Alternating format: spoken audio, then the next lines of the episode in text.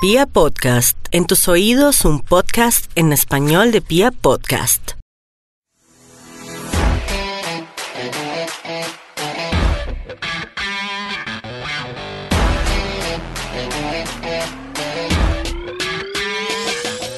Bienvenidos al podcast de Los Insaciables. Es un podcast para los emprendedores de la industria de la comida. Esto es útil para todos los que están pensando o que ya tienen un proyecto de emprendimiento eh, andando y quieren saber de parte de las personas que han vivido esa experiencia, pues que han tenido que hacer. Los invito a que nos conozcan en los canales de Los Insaciables en YouTube y en Facebook. Y si tienen preguntas que quieran que les hagamos a los emprendedores, escriban a nuestro WhatsApp 315-719-0707. Hoy nos acompañan de la Burger Chonería, un lugar que mezcla diferentes sabores. Erika y Andrés que vienen a contarnos su historia, a contarnos cómo arrancó la Burger Chonería. Bienvenidos a este podcast de Los Insaciables. Nuevo video de Los Insaciables. Con licencia para probar. Está bien, hermano. bueno, vamos a pasar bien. Hoy vinimos aquí a la Burger Chonería. Nos dijeron que aquí venden una hamburguesa de lechona con una croqueta de lechona, así una cosa hermosa, deliciosa. Hoy se va a engordar, flaco. Ya era hora de engordar. ¿Por qué terminan ustedes metidos en un tema de montar un restaurante en Bogotá? Mm, Bueno, primero que todo, pues muchas gracias por la invitación. Eh, pues gracias a ustedes. De verdad que este es un momento mm, eh, pues preciso para decirles que eh, gracias por todo el apoyo que hemos recibido de ustedes y pues contarles que la burgerchonería empezó no solamente aquí en Bogotá, nosotros pues somos dos rolos, Sí. oriundos de acá de Bogotá y por cosas de la vida nos fuimos a realizar un proyecto al Amazonas. Sí. Nosotros estuvimos cuatro años viviendo en el Amazonas gerenciando un hotel. ¿En un- Leticia? En Leticia, Ok. un hotel familiar y pues de ahí salió la idea de hacer hamburguesas artesanales. Eh, Andrés es una persona, es cocinero empírico, Sí. pues no ha, no ha tenido formación, pero es supremamente empírico y tiene una sazón espectacular. De ahí en adelante empezamos, digamos que, a crear todo lo que ha sido los platos de nosotros. Teníamos un pequeño café dentro de la ciudad y dentro del hotel donde lo manejábamos eh, y empezamos a, digamos que, a experimentar eh, por parte de las hamburguesas cuál era como el, como el- la, la receta que podríamos sacar de nosotros para que pudiera funcionar como un producto único de nosotros. De ahí en adelante empezamos a manejar hamburguesas y choripanes en el Amazonas. Sí. Pero pues es una ciudad muy pequeña, nos dio mucho en cuatro años, pero digamos que ya nos tocaba volver pues acá a Bogotá. Siempre pensamos que en el momento que fuéramos a volver a Bogotá, tendríamos que hacer las cosas, pero bien. Ajá. Sabíamos que un negocio como una hamburguesería artesanal eh, funciona bien en, un, en, en- en una ciudad grande, Sí. pero entonces teníamos una visión de que tendría que ser en un buen lugar, eh, con una buena decoración, con todo, o sea, con todo lo de la ley. Sí. Entonces nos devolvimos más o menos en el 2017, a mediados del 2017. Estuvimos un año como que trabajando en el proyecto, como mirando, porque pues eh, somos emprendedores. eh, nos gusta, digamos que, eh, crear nuevas ideas. El emprendedor no es de una persona de que mm, no, eh, hoy voy a poner 10 y mañana ya quiero 20. No, tú tienes que perseverar demasiado. Sí. En el momento que tú empiezas a emprender, en ese momento tú tienes que saber que no vas a ganar de una vez. Tienes que El tener proceso es largo. tienes que tener mucha paciencia y así como como tú ganas también tienes que aprender a perder. Entonces, viendo en el momento que nosotros ya habíamos empezado un proyecto fuera de la ciudad, que era muy lejos, que era en el Amazonas, ya con esa experiencia, porque eso fue como nuestra escuela, Sí. eh, de ahí en adelante empezamos. Bueno, ¿qué nos sirve? ¿Qué no nos sirve? ¿Qué sí? ¿Qué no? Y con quién sí y con quién no. ¿Sí? Ok. Entonces empezamos a hacer como el, como nuestro plan de, de sí, como de formación para, para el negocio. Y en vista en que está, que estábamos en, en- en eso, em, apareció como un amigo de Andrés y él tenía un, un local Sí. acá en Bogotá, pero él ya tenía otro proyecto. Entonces, el, el local estaba súper bien ubicado y era Que es como... donde están hoy en día. Sí. Ahí en la y era- 63 es- abajito de la séptima, para los que exacto. no conocen. Entonces, pues obviamente que, pues como que no sabíamos del lugar, pero después él llegó, no, mire, abrimos tal cosa y tal. Entonces como que quedamos los dos como, eso es un buen lugar y sería súper, súper excelente poderlo algún día pues tener. Quedamos así como con la incertidumbre. En todo caso, pues digamos que la persona que tenía en ese momento el sitio, eh, tenía pues obviamente muchas expectativas, muchas, muchas ganas de seguir adelante, pero es que como te digo, o sea, el ser emprendedor no es para todo el mundo. El Sí, tener no un negocio no es para todo el mundo. Entonces sí, obviamente, la primera vez tú puedes fallar, tú puedes perder. Y nosotros sí, o sea, no, no es la primera vez que tenemos un negocio, nosotros somos muy emprendedores y de aquí, o sea, nosotros hemos hecho y deshecho con muchas cosas. ¿Siempre ¿sí? por el lado de la comida o, o no Eh, siempre? Sí, sí, sí, o sea, tenemos eh, experiencia, o sea, ahorita podemos decir que nosotros tenemos la experiencia ya y la escuela formada con los negocios de comida, ¿sí? Porque Sí. sabemos cómo hacerlo. Eh, digamos que anteriormente sí habíamos trabajado en otros ámbitos, en otras cosas, pero es como te digo, cuando tú tienes ese como espíritu de ser emprendedor, no importa tú por dónde vayas. Eh, puede ser, no sé, la hotelería, puede ser eh, la gastronomía, el comercio o lo que sea. Pero Sí. si tú no tienes ese espíritu de emprendimiento, es mejor que no te, no te metas a ser emprendedor ni a ser independiente porque es que es muy difícil. O sea, es, es, es saber que tú del día a día tienes que formar, digamos, tu, sí, tu capital, Sí, tu manejo, tu movimiento, todo va del día a día, ¿sí? Entonces, si tú en un día no haces nada, al otro día no puedes levantarte, jue madre. Ayer no hice nada, hoy tampoco, no. no, así no se Con puede. el mismo, con la misma energía, la misma, todo, o sea, todo, todo puesto en la fe que tú tengas de lo que vayas a hacer. Tú puedes estar vendiendo hasta tenis. Sí. Pero si tú no estás convencido de, de que esos par de tenis no son los mejores, mejor quédate haciendo lo que estás haciendo y no hagas nada más. ¿Por qué meterse en un negocio de hamburguesas donde hoy en día hay tantos negocios en Bogotá? ¿Por qué, por qué seguir, hacer, hacer- meterse en un negocio que ya hay muchas opciones? ¿Cuál es, cuál es la, lo que los lleva a, a decir, esto sí nos va a dar? Lo que pasa es que digamos que nosotros no, no estábamos ensayando. Ajá. Nosotros no miramos una moda, nosotros no miramos una tendencia. Nosotros ya veníamos con ese proyecto hace rato y eso era lo que queríamos y creíamos en nuestro producto, ¿sí? Podría ser, no sé, eh, querer hacer, no sé, publicidad o arte, ¿sí? Lo, lo que yo digo es eso, o sea, si tú crees en tu producto, en lo que tú haces, de ahí en adelante todo te va a dar para que todo se, se, se te vaya dando. Si no, no. Sí, porque es eso, o sea, uno dice, yo te puedo venir a decir, y, y eso es lo que nos ha pasado con, la, con las personas, le decimos, es que nuestro producto es bueno, nuestro producto es excelente, ¿por qué? Porque sabemos y, y tenemos la seguridad de que es así, o sea, es bueno, es excelente, ¿por qué? Porque le metemos todas las ganas, todo lo mejor y sabemos que si le metemos todo eso, pues es el mejor. ¿Cuál es, eh, cuánta plata hay que tener para montar un negocio como la burgerchonería? Es un local pequeño hoy en día, pero ¿cuánto se necesita para montar algo así? Es una proyección que, que relativamente al principio eh, es un capital que uno cuenta con 50, 40, 60 millones más o menos para. Para montar O sea, un- uno debería contar uno- más o menos sí, con ese, sí. ese rango de Bueno, dinero. lo, lo hablamos de nuestra parte. Por ejemplo, nosotros empezamos, bueno, el primer, la primera semana cuando hablamos, teníamos un capital de 5 millones. Ajá. ¿Qué, qué, qué- qué- en qué parte de los 5 millones? O sea, arrancaron con 5 Sí, millones. 5 Sí. millones. Ok. Esos 5 millones eran 2 millones y medio para el arriendo y 2 y medio para, para comprar insumos materia, sí. y empezar. Ok. No más. Sí. A la semana nos dimos cuenta que no, que eso era muy, muy corto.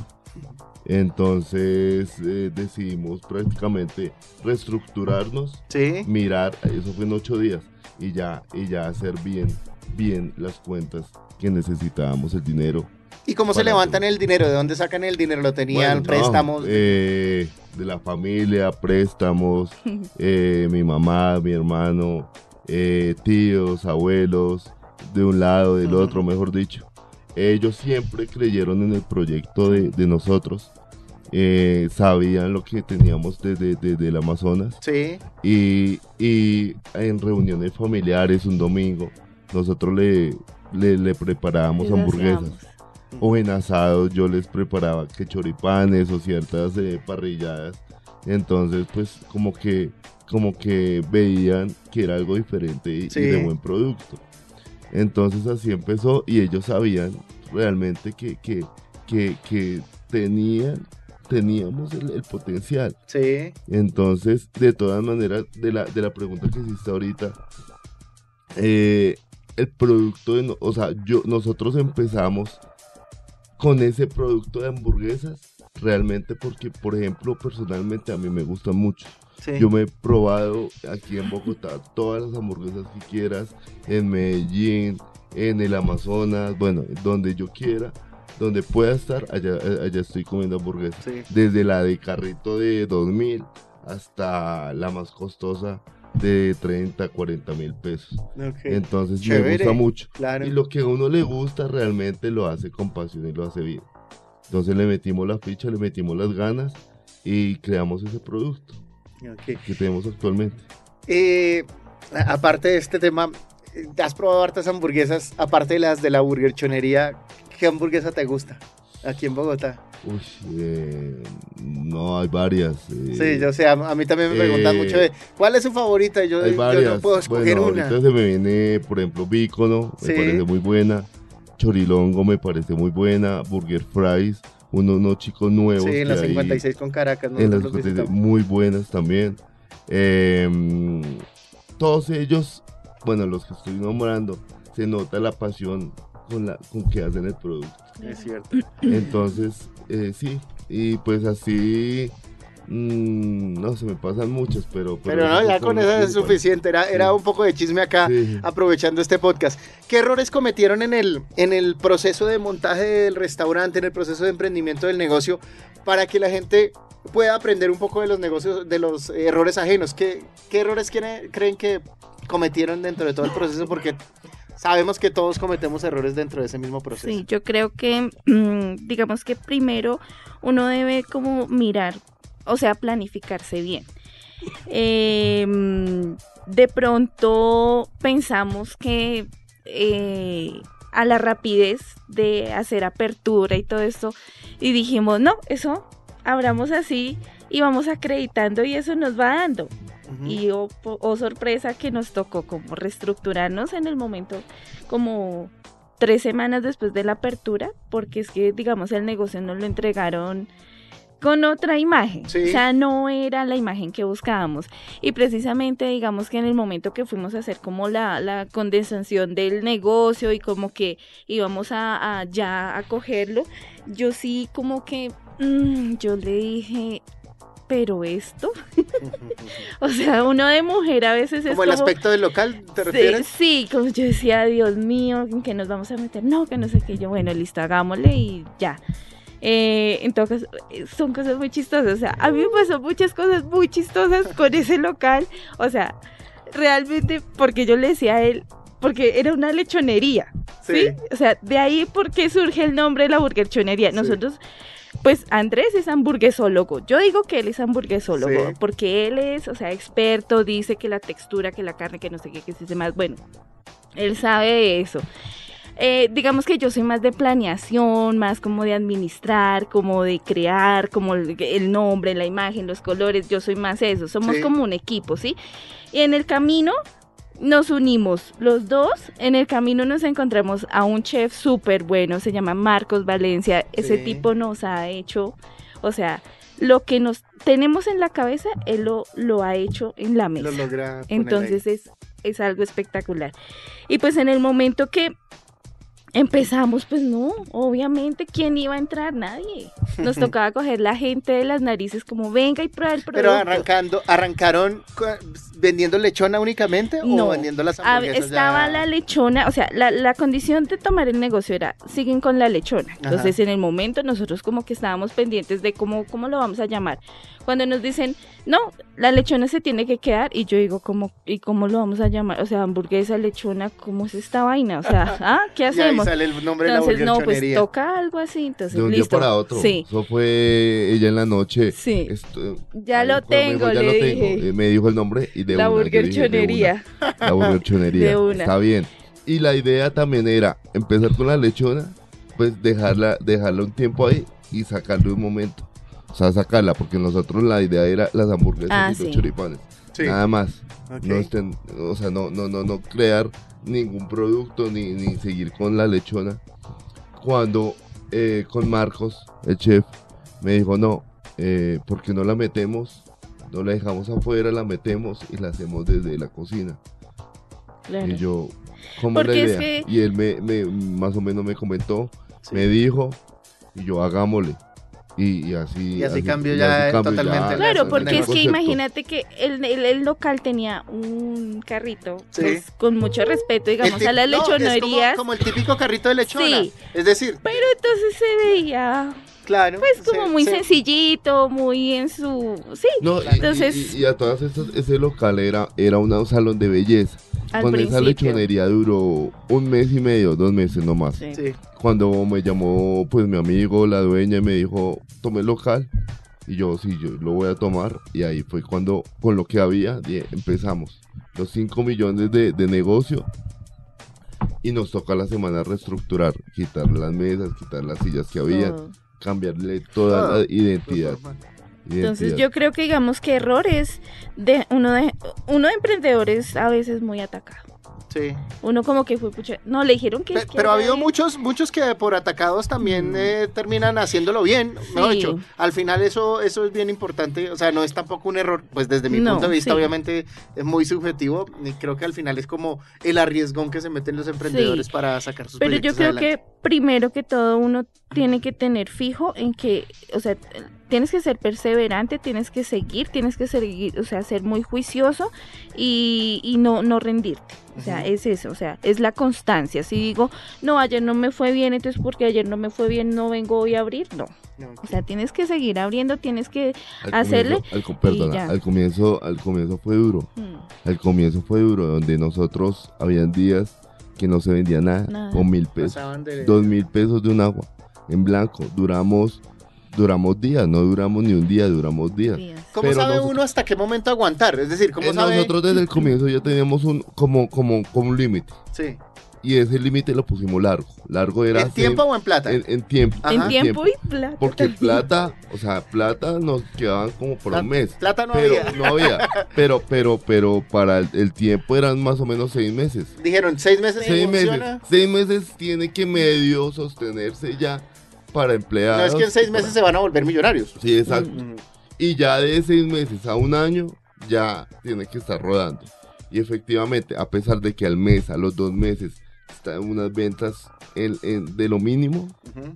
ten- eh, creíamos, creíamos en el producto. O sea, cuando Sí. uno cree en el producto, está, está, eso es Además, más que es suficiente. increíble. Entonces, Sí. digamos que hoy en día ya digamos que para uno que ay que el volanteo que eso, eso no te sirve para nada Eso les quería preguntar, Eso no ¿cómo te sirve hacia allá iba nada. un poco? ¿Cómo hacen pagando? ¿Quieren aumentar ventas? ¿Qué, qué les puede recomendar a la gente que está, digamos, que siente que, que, que su negocio no despega y que necesita vender yo más? creo que primordial eh, publicidad por redes Las redes sociales hoy sí en día. nosotros digamos digital, que sí. abrimos nuestro Instagram Sí, y bueno sí no sé qué cuando eh, es eso o sea que, que como que Dios nos ha puesto a la gente en el camino y la, la gente correcta entonces Andrés es eh, amigo de otro empresario de comida sí. ya muy reconocido y queda muy cerca del sector. Entonces él le dijo, venga, ¿cómo es que usted hace con sus redes y todo? Le dijo, hermano, esto es con alguien eh, que hace ese trabajo. O sea, yo no hago eso. Claro. Yo le pago a, tal persona, no sé qué. Bueno, consigamos una entrevista, ¿cómo hago tal? fueron estas personas, claro, nosotros teníamos todavía el local como que, y ellas dijeron como es artesanal y tienen que cambiarlo absolutamente todo, si no, no les va a dar, ni como, ni tomando las fotos más bonitas ni nada. Y empezamos a trabajar con las chicas, empezamos a trabajar porque pues nos tocó, digamos, conseguirnos un arquitecto que nos ayudara como a la remodelación. Entonces, eh, todo fue como un conjunto de cosas que nos ayudaron a como a despegar. Sí. Entonces yo creo que primordial es, es, es mm, no, no meterse en este negocio de la gastronomía, no es solo, no es que es como de rico, entonces No, yo voy a que la vender gente lo conozca. tú tienes que pegarte de todo. La gente actualmente es, eh, uno, es muy vanidoso, ¿sí? Tú vas a un sitio bonito y ¿qué haces? Te Sí. tomas una foto. Vas a un sitio bonito, o sea, te llama la atención. De ahí que ya te guste o no, eso ya es paladar, ¿sí? Entonces ya depende del sitio si, si vende bueno o no vende bueno eh, en su sazón o en lo que sea. Pero digo que primordialmente todo entra por los ojos Sí. Todo entra por los ojos. Entonces uno no puede estar, digamos, en el negocio cuatro años y dos mesas regulares y no es que no vendo, ¿cómo va a vender? O sea, tiene que Tiene mirar que a ver bonito. cómo, cómo, cómo hace para que, que, que llame la atención y, eh, identidad del negocio. Exacto. Buscarle una identidad al negocio, si no, no. Vale. Para cerrar un datazo a que ustedes le quieran dejar a los, a los emprendedores un consejo así que digan, no se les vaya a olvidar hacer, ¿qué les dirían? Mm, no se les vaya a olvidar hacer un plan de negocios, no. No, ser perseverantes. Yo creo que la perseverancia es el éxito de, de, de, de esto. Perseverancia sin terquedad, sabiendo hasta qué punto le Ah, sí, claro. Que uno no sé, porque si no uno puede perder mucho dinero ahí, no, y es que esto va a salir, es que esto Sí, va a salir, sí, sí. y Y, ajustarse. cre- y creer en, en su producto, creer en, su- en, en su, en, su- en- en lo que sabe hacer, en lo que emprendió. Creer, creer, eso, es lo importante. Bueno, pues Erika y Andrés, muchas gracias por compartir la historia de la burgerchonería. Dirección y redes sociales para que la gente los conozca. Eh, calle 63, 766, al frente del Parque de la Octava. Ajá. Eh, redes sociales, la Burger Chonería, así tal cual somos Burger Chonería, G-U-R, ujú, Sí. Burger Chonería en Instagram y en Facebook también lo mismo. Ok, muchas gracias por venir, que sigan creciendo, que sigan vendiendo esas hamburguesas deliciosas, esos choripanes, no son choripanes, morcipanes famosísimos, eh, que están haciendo una cosa muy, muy sabrosa. Muchas gracias eh, por permitir a los insaciables llegar hasta a probar esas delicias. Muchas bueno, gracias. gracias, a ustedes.